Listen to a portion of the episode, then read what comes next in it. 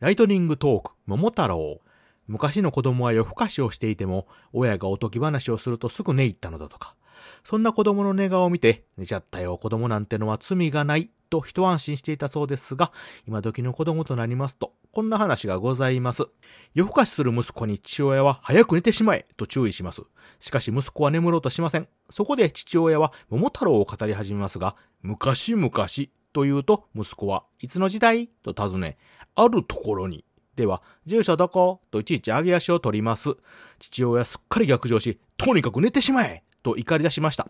そんな父親を諭すように息子はこう言います。桃太郎とは単なるおとぎ話ではなく、生きる上で必要なこと、身につけるべきものを物語として例えたのだね。と。そのうんちくに富んだ内容に父親は聞き入りますが、ふと気づけば眠って高いびき。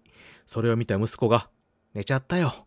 親なんてのは罪がないと言いましたとさ、おしまい。